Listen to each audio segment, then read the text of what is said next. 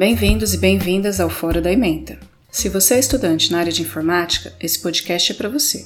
Eu sou a Talita Veronese, professora no Instituto Federal de São Paulo, e vou entrevistar profissionais da área que vão contar sobre a sua trajetória e responder perguntas que vocês, estudantes, nos enviam pelo site foradaementa.com ou pelas nossas redes sociais. No episódio de hoje, eu converso com a Mayara Marcato, tecnóloga em análise e desenvolvimento de sistemas pelo IFSP, que atualmente é mestranda em ciência da computação na Universidade Federal de São Paulo, a Unifesp, em São José dos Campos. Vocês vão perceber ao longo da entrevista que essa definição não é suficiente para descrever o perfil da Mayara. Por exemplo, ela também é técnica em edificações e trabalha como analista de mídias sociais. Mas nessa entrevista, o foco vai estar na experiência da Mayara dentro do mundo acadêmico. Se você quer informações sobre academia que não estão no manual, vem com a gente. Eu sou a Mayara, é, eu tenho 25 anos agora e eu fui sua aluna, né, no curso de Tecnologia em Análise e Desenvolvimento de Sistemas no IFSP. E agora, atualmente, eu estou fazendo mestrado em Ciência da Computação na Unifesp, que é a Federal de São Paulo. Ah, eu acho que é isso. Por e cima... o mestrado tá, tá rolando remoto? Como é que tá? Eles paralisaram? Então, tá rolando remoto, mas eu tô trancada. Ah, tá, você tá trancada. Eu lembro eu que a gente trancada. Sim, você não retomou ainda. Não, eu vou retomar dia 9 de janeiro de 2021. E qual que era o tema do... A minha, minha dissertação, o, o tema é filtros anisotrópicos aplicados para imagens de radioterapia. Uau! Sim, é super legal. Eu estou trabalhando com o Hospital C. Camargo, em São Paulo. A gente está em parceria com eles. Eles estão cedendo as imagens, a equipe de radioterapia de lá cede as imagens para a gente, para que a gente faça essa filtragem. Na verdade, essas imagens são para os médicos planejarem o tratamento de radioterapia. A gente está tentando fazer que a qualidade da imagem fique melhor para eles.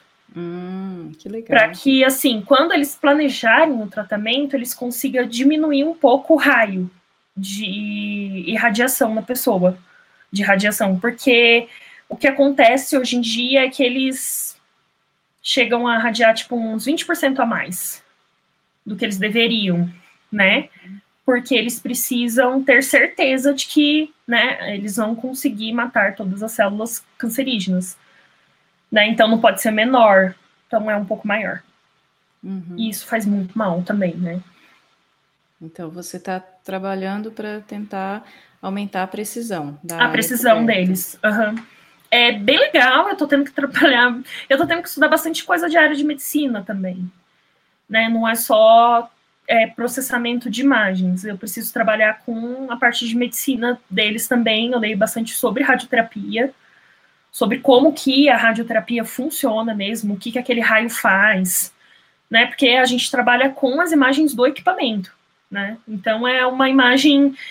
Porque assim, quando o médico vai realmente fazer o tratamento de radioterapia, é, você tem. O tratamento consiste assim: primeiro é tirado as imagens de tomografia, que são imagens boas, muito boas. Só que quando é, ele vai realmente fazer o tratamento, é, é uma maquininha que você entra e que parece um, um aparelho de tomografia que gira em torno da pessoa, porém ele tira imagens de raio-x com uma qualidade muito baixa. E é essa imagem de raio-x que eles têm para acertar o diâmetro, tudo certinho da parte que eles vão irradiar. A gente quer aumentar a qualidade dessas imagens, porque na verdade eles precisam fazer um casamento entre essas duas imagens. A imagem de tomografia e a imagem que foi tirada pelo equipamento. Então, a gente queria aumentar a qualidade dessas imagens para que o casamento fosse mais preciso, porque daí você consegue diminuir um pouco a área. E você já tinha resultados para apresentar na qualificação? Tinha. Tinha poucos, mas tinha. Tinha muita coisa ainda para se desenvolver. Tá, então motivação não falta, né, para você voltar. Não, um trabalho eu, bem legal. É, eu já estava assim.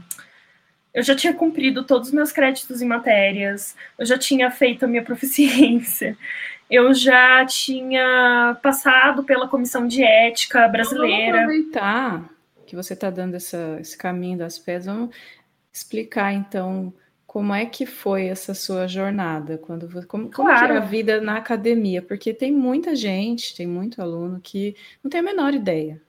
Uhum. Né? Eu era então, uma. Realmente eu não lembro se você já falava sobre essa vontade de ir para academia ou não. Como é que foi? Essa vontade surgiu no final? Você sempre teve? Como é que foi isso? Então, na verdade, foi tendo contato com bons professores.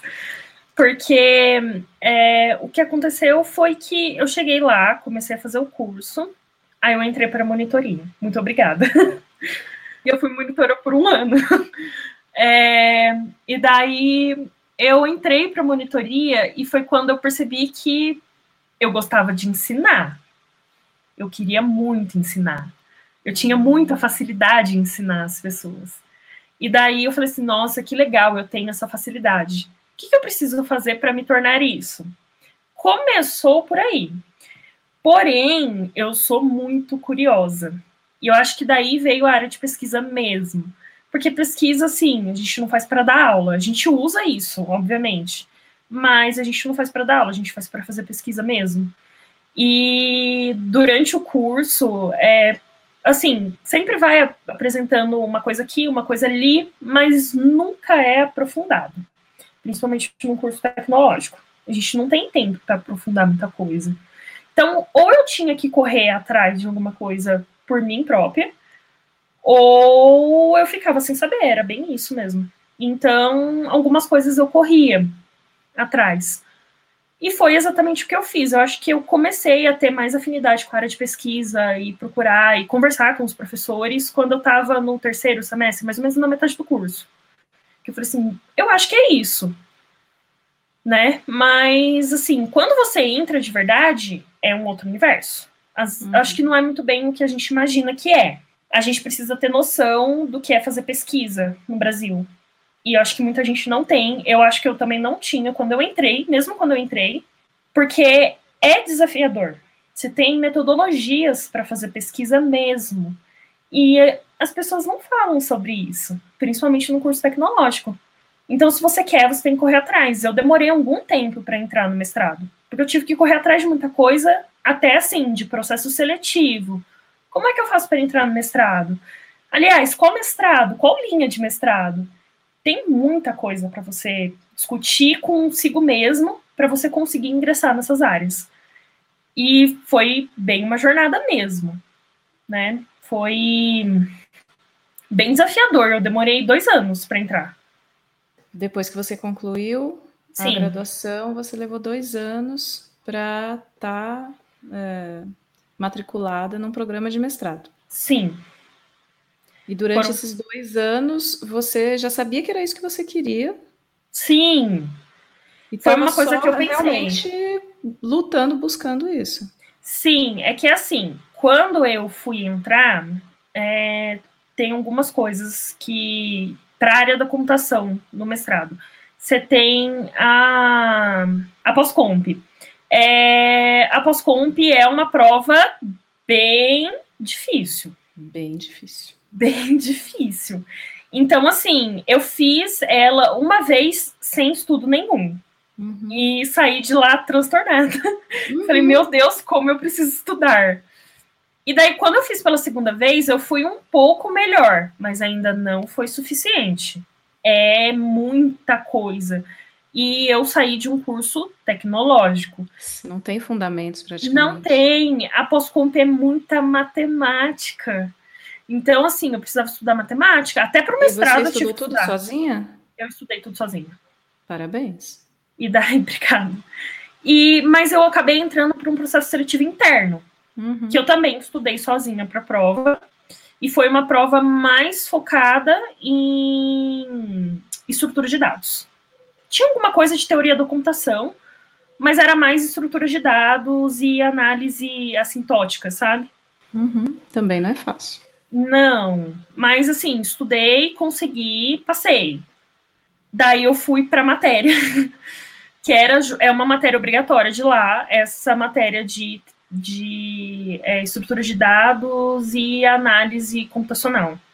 Eu fui bem na matéria. Não é assim, é difícil porque é tudo. Ah, era uma coisa que eu queria falar do mestrado. As matérias são, tipo, muita coisa uma em cima da outra. Então, assim, por exemplo, eu tive estrutura de dados. Aí, num semestre, você aprende fila, lista, pilha, é, lista encadeada, duplamente encadeada. Talvez você consiga ver alguma coisa assim de árvore. É possível. No mestrado, ela deu essa aula em um dia. E daí, depois ela foi dividindo árvores que eu nunca tinha ouvido falar na minha vida que existiam. E quando ela chegou em árvore, eu falei, mas que árvore é essa? E elas estavam lá presentes. Foi loucura, mas foi super legal. Era uma matéria que eu gostava e eu me dei bem. A professora era excelente. Então, assim, é coisas que a gente vai aprendendo mesmo. Você sentiu então essa diferença por você ter feito um tecnológico, né? Sim, eu tive muita dificuldade. Eu tive, quando eu, na verdade, esse foi o meu maior surto no mestrado, assim. Quando eu entrei foi o meu maior baque. É, que eu cheguei lá e geralmente quem está indo no mestrado lá da faculdade que eu entrei, ou fez ciência ou fez engenharia da computação. Então, assim, são cursos muito mais completos. Então, quando eu cheguei, eu tinha uma matéria de Deep Learning, mas eu nunca tinha tido redes neurais. Uhum. Então, assim, para você entrar sem redes neurais no Deep Learning é muita coisa. E eu tive que correr atrás, e a gente fazia as aulas de Stanford. Não era nem. O professor não dava aula, ele passava as aulas de Stanford para a gente assistir. Então era muito complexo e era para reconhecimento visual ainda. Então envolvia a imagem, envolvia a minha área, mas era muito complexo. E daí tinha isso e daí você entra no novo mundo de ter que fazer pesquisa, de ter que ler artigo toda semana. Eu não tinha nem noção de qual era o meu nível de inglês quando as pessoas me perguntavam, ah, mas e o seu inglês? Eu falava, ah, meu inglês, hum, eu acho que eu não sei tanto, mas alguma coisa eu conheço. Quando eu entrei no mestrado, foi a hora que eu tive mais confiança sobre o meu inglês. Porque eu lia tudo em inglês toda semana e muitos artigos. Era faixa de três artigos por semana, mais ou menos. No começo, isso é muito. Depois a gente acostuma. Mas no começo, para um estudante que assim nunca teve contato com leitura de artigo, porque isso é importante falar. Leitura de artigo não é leitura de livro, é diferente. Então, para quem não teve leitura de artigo e não teve é, essa, essa coisa de você fazer pesquisa e falar inglês e ler inglês, é complicado para um primeiro passo, assim. Eu acho que é uma primeira coisa que a gente precisa ter em mente quando a gente fala sobre as pessoas irem para a área de pesquisa que eu acho que a gente não está preparado para ir para a área de pesquisa.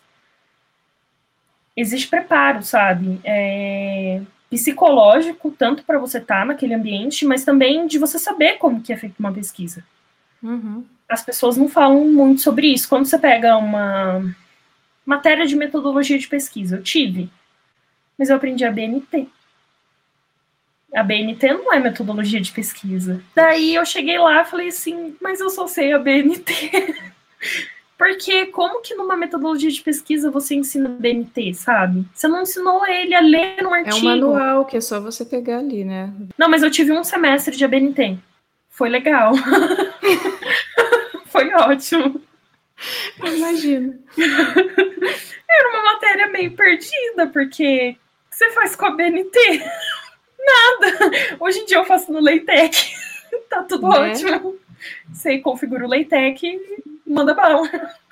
Tanto para artigo quanto para para BNT. É. Cada instituição tem o um ingresso de uma forma, né? Então, como você falou, algumas usam pós-comp, outras usam processo próprio. É, na Unifesp você falou que é o processo próprio, né? Tem uma Agora sim, antes era um pós-comp mesmo. Tá. Você escolheu a Unifesp pela proximidade de campus? Sim, também. Razões, você chegou a estudar as linhas de pesquisa deles? Sim, é, é, esse foi meu primeiro passo. Eu estudei as linhas de pesquisa deles. É, e daí eu concluí que eu queria ir para a área de sistemas inteligentes mesmo. E que eu queria trabalhar com processamento de imagens. Super legal. Eu gosto mesmo de processamento de imagens. Mas daí, durante o mestrado, por isso que eu falo, não foi uma coisa pensada antes, não aconteceu antes. Eu tive uma matéria de engenharia de software, que a gente fala, engenharia de software? Sério? É super legal. e daí eu descobri engenharia de software experimental. E eu acho que dá para fazer muita coisa com isso. Talvez depois no doutorado eu penso em fazer, mas eu não sei se eu vou fazer na área de processamento de imagens. Tá. Você pode dar um, uma palavrinha sobre o que é engenharia de software experimental? Posso. é, a engenharia de software experimental é basicamente assim, na engenharia de software a gente vai estudando métodos de desenvolvimento de softwares que já são conhecidos aí no mercado, certo? E é muito difícil a gente sair disso, porque já são métodos muito conhecidos, eles já foram testados, já foram feitas, sim, diversas pesquisas sobre eles.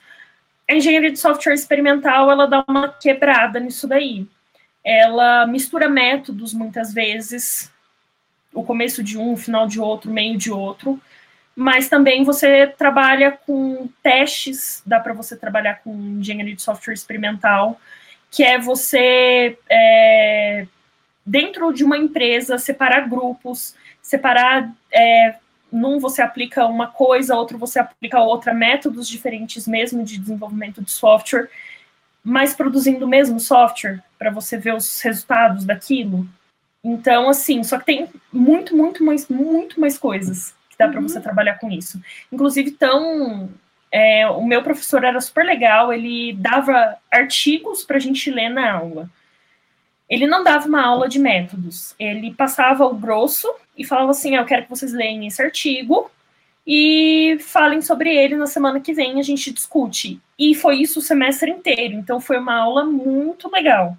Então, assim, ele me despertou esse interesse muito alto pela área de engenharia de software.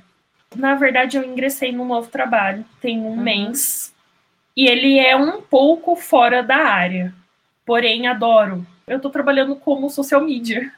E o eu que acabei... você faz especificamente? Eu estou cuidando de marketing do Instagram, do Facebook e marketplaces. Então, ingressar em marketplaces. Além disso, aí é meio, né, mais para a área. Eu também gerencio a parte de TI da empresa, então tudo que rola na parte de TI isso eu configuro e tal.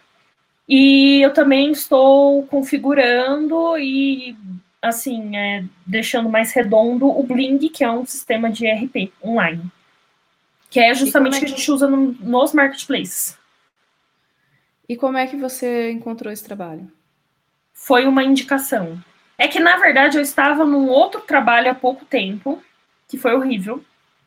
Foi uma experiência horrível.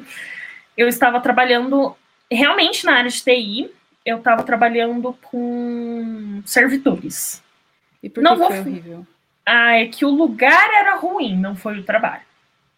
Eu estava trabalhando com o pessoal da TOTUS, a gente estava implantando uns dois dois sistemas da TOTUS e mais um sistema de uma outra empresa que é do Rio de Janeiro, que se chama Multiclubes.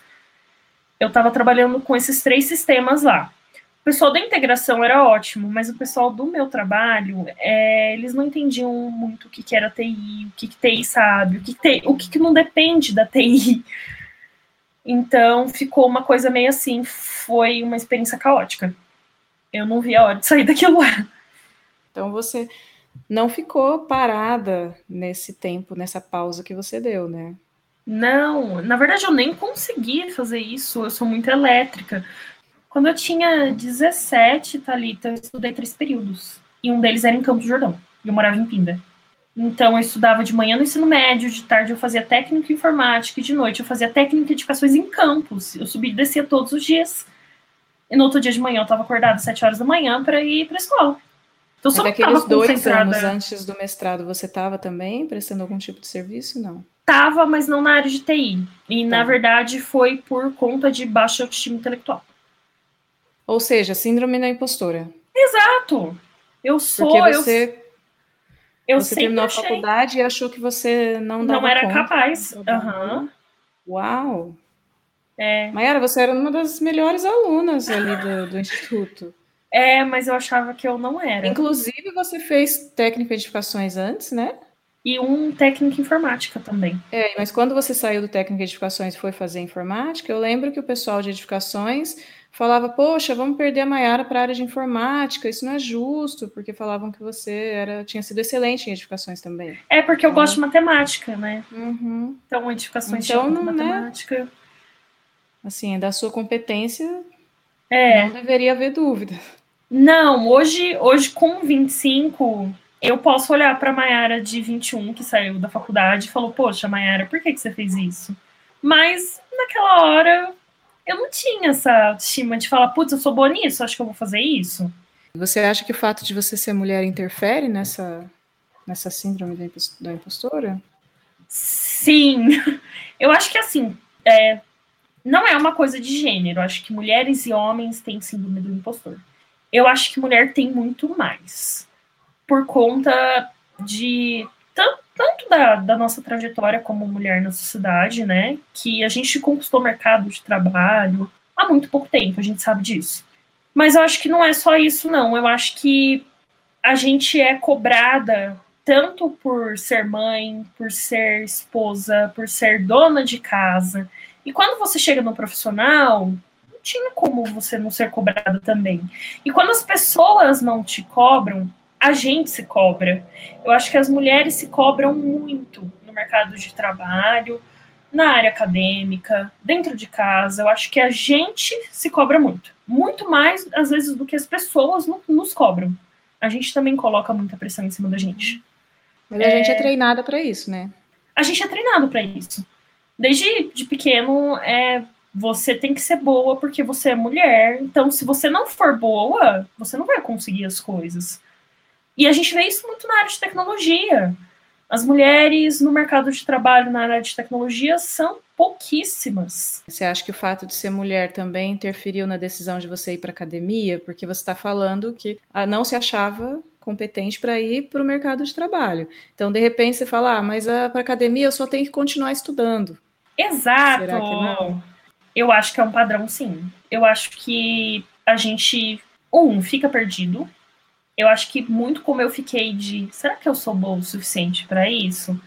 Acho que eu não sou a mulher que se pergunta isso. Principalmente saindo de uma área tão masculina.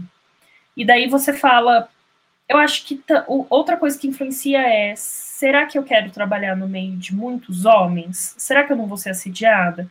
Eu acho que pode ser um pouco medo também. Mas uma coisa que eu acho positiva da gente realmente ir para a área acadêmica, eu acho mulher muito mais curiosa do que homem. Eu vejo isso até pelos meus professores. Quando eu tinha uma professora mulher, é, o diálogo era diferente. Se eu perguntasse alguma coisa, às vezes ela não sabia responder na hora, mas ela voltava com essa resposta depois. Porque uhum. tinha curiosidade de pesquisar e voltar com essa resposta, porque queria sanar as dúvidas do aluno e queria saber mais. Uhum. Para muitos professores homens, era aquilo fechadinho ali né? E eu acho que isso influencia você ir para a área de pesquisa, sim. Porque se você não for curioso e não tiver vontade de pesquisar, você não tem motivo para estar na área de pesquisa, porque isso é a base, né? Mas eu acho que, além disso, além do medo e tal, o que faz bem a gente ir para a área de pesquisa é mudar metodologia de ensino. É, eu já ouvi podcast falando sobre por que, que tem poucas mulheres na área de tecnologia e na área de matemática, né?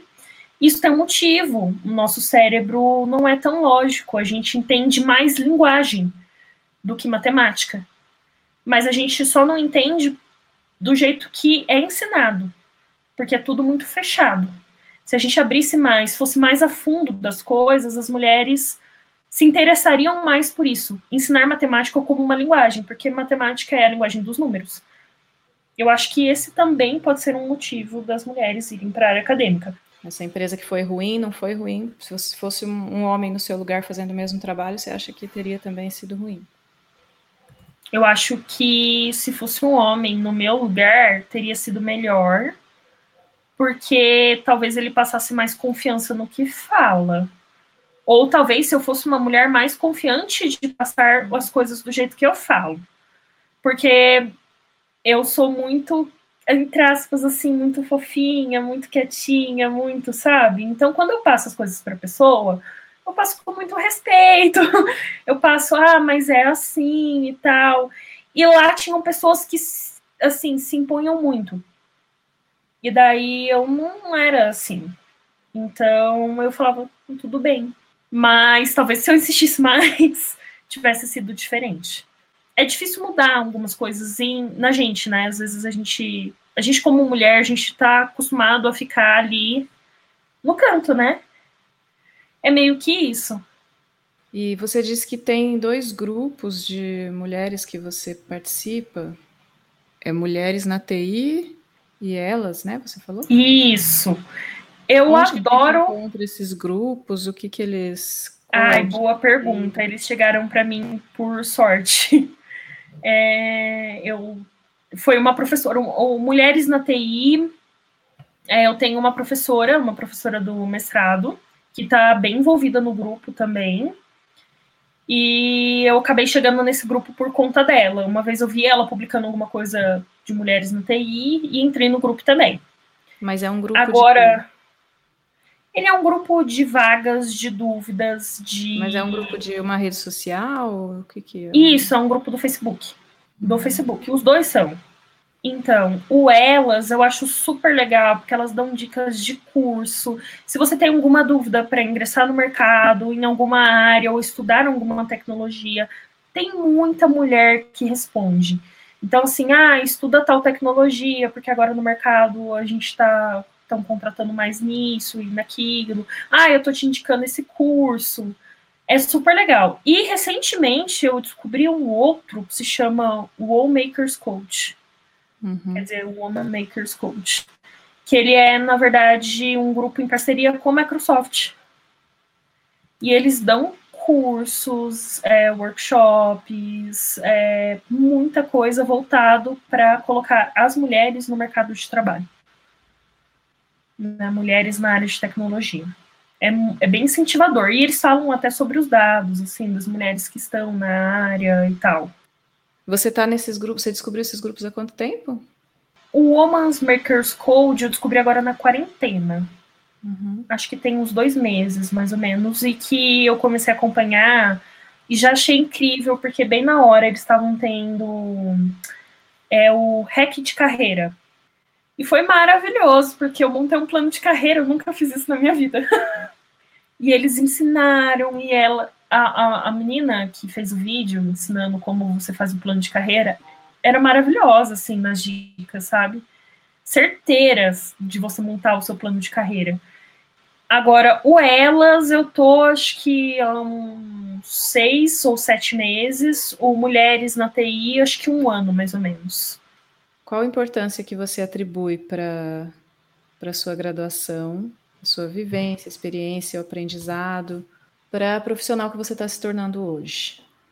Olha, eu acho que o conhecimento, para mim, né, o que eu obtive na graduação foi impagável eu acho que se eu não tivesse tido a graduação e os auxílios dos professores que eu tive na graduação, eu tive muitos professores bons na graduação. Óbvio que sempre tem alguns que você, né, é, tá ali, né? Mas eu tive muitos professores bons na graduação. E sem eles eu não seria realmente a profissional que eu sou hoje.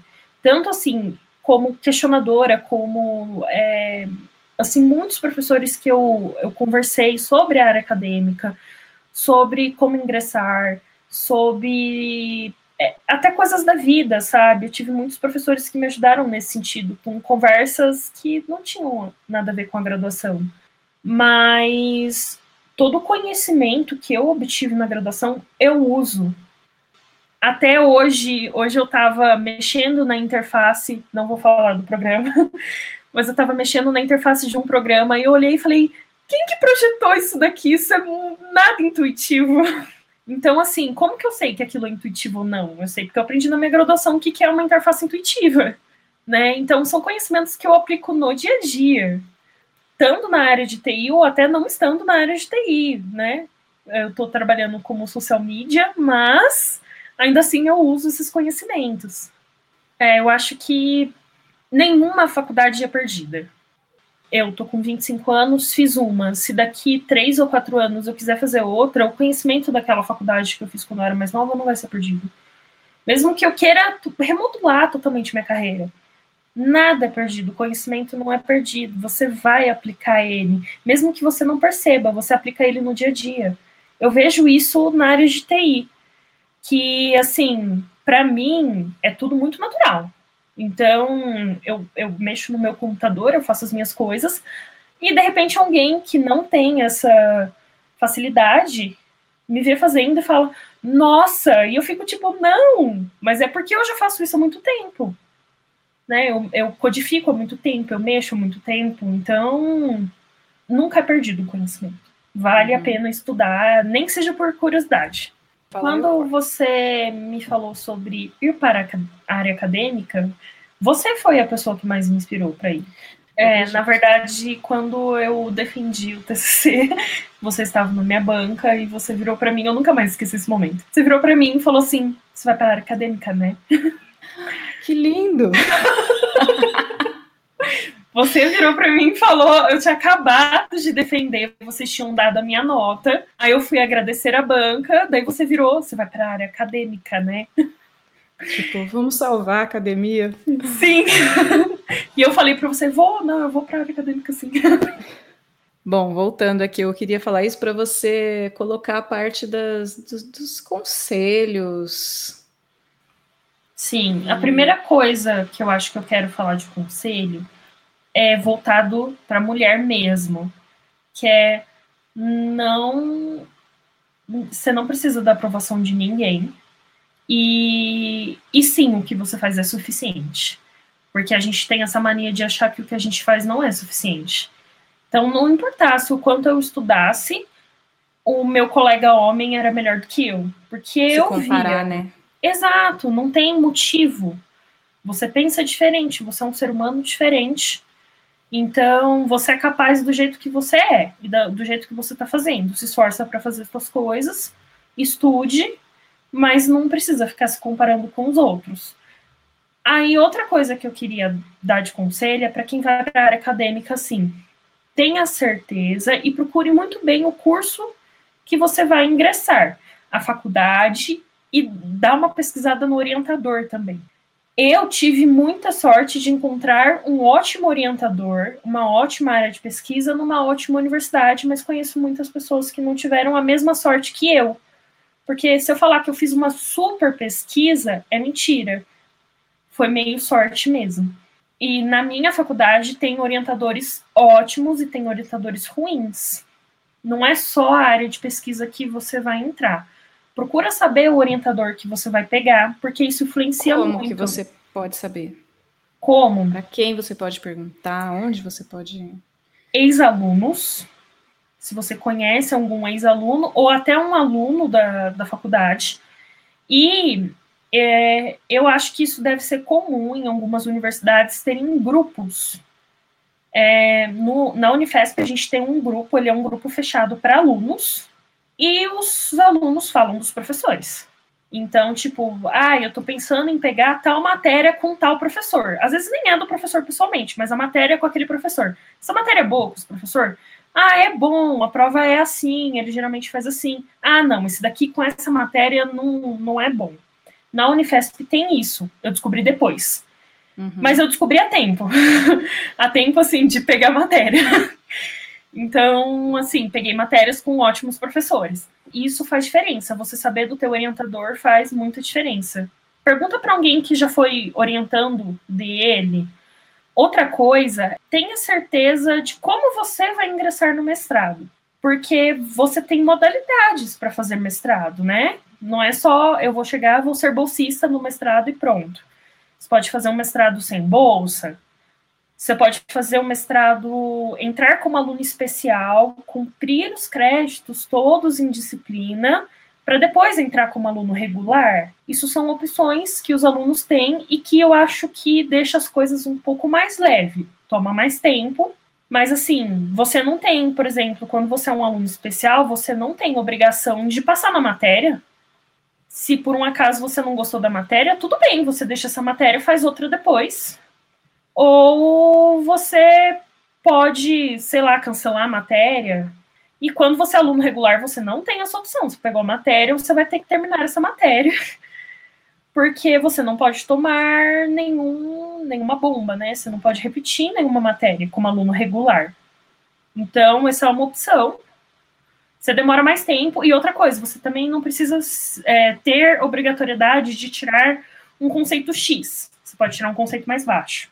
Porque quando você é aluno bolsista, você tem que tirar A, no mínimo B, mas no final a média das suas matérias tem que dar no mínimo B, porque senão você perde sua bolsa. Você não é desligado no mestrado nem nada, mas você perde sua bolsa. Então, é coisas para se pensar. Eu acho que são conselhos que eu nunca recebi. Coisas que eu aprendi lá dentro. Então, Talvez se eu tivesse entrado como aluno especial, eu nem tivesse tido problema com ansiedade. Tinha feito as matérias e depois tinha dois anos só para me concentrar em pesquisa. Não é tudo muito corrido, porque o que acontece é que assim, o tempo que você está fazendo as matérias, você não tem tanto tempo para fazer pesquisa. Seu tempo de pesquisa é bem curto. E daí o que acontece é que quando você termina as matérias, você tem tipo seis meses para fazer muita, muita pesquisa. Para quem não conhece a academia, vai achar que é mais que suficiente, né? Sim! Acha que é mais que suficiente, mas não é.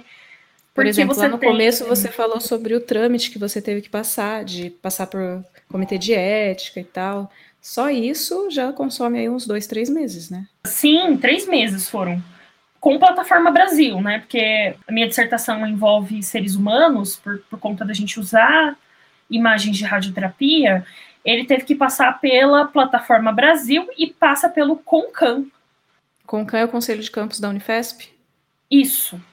Então, assim, é complicado. Vai tempo, vai tempo para você conseguir as aprovações, para você, assim, até você estar tá autorizado realmente para fazer aquela pesquisa as pessoas não têm noção de que não é só sentar, ler o artigo e se provar, entre aspas, né? É muita coisa, é muito artigo. Outra coisa, precisa descobrir se a pesquisa que você está fazendo não tem outra pessoa fazendo, que ela pode publicar resultado antes de você. Tem várias coisas para você pensar no mestrado. Então, tudo você tem que correr com as coisas. É tudo muito corrido. Não, você não tem tempo para se concentrar, para às vezes para beber um café. Você está tomando café e lendo o artigo, né? E procurando resultado. Você fala, ai, ah, estou pensando em fazer aquilo lá, acho que vai funcionar para minha pesquisa. Aí você vai ler, alguém já fez e não funciona.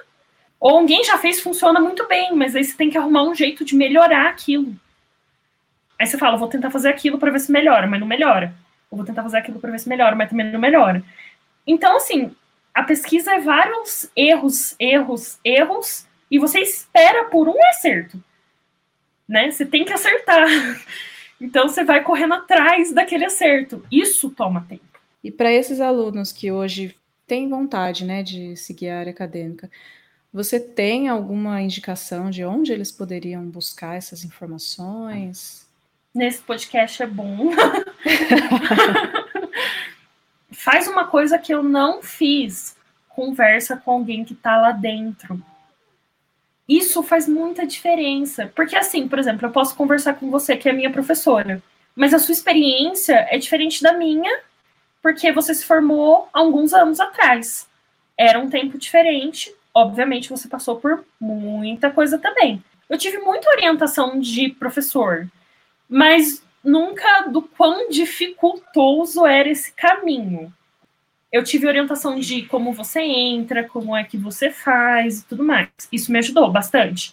Ah, mas como é que eu faço para achar um orientador? Ah, manda e-mail, olha o site deles. Essas orientações eu tive. O que eu não tive foi justamente essas orientações de como que é o caminho lá dentro. Para isso, só tem como você conseguir falando com alunos. Eu acho que isso é uma dica boa. Você está pensando em escolher uma área de pesquisa Entra no grupo lá, fala, olha, eu estou querendo informações sobre área de pesquisa. Você vai procurar mestrando na área tal, você vai achar alguém na internet. Sempre tem. Manda um e-mail para essa pessoa. Entre em contato no Facebook. Geralmente, eu não sei, já vieram me perguntar alunos de graduação da Unifesp. E eu super, não, é assim, assim, assado, você faz assim e tal. Eu já orientei muitos alunos da Unifesp, que estavam pensando em ir para a área de pesquisa, mas não sabiam o que esperar lá dentro. Né? Eu acho que vale a pena você correr atrás de alunos de pesquisa. Uhum. É, eu acho que é só assim que você consegue essas informações.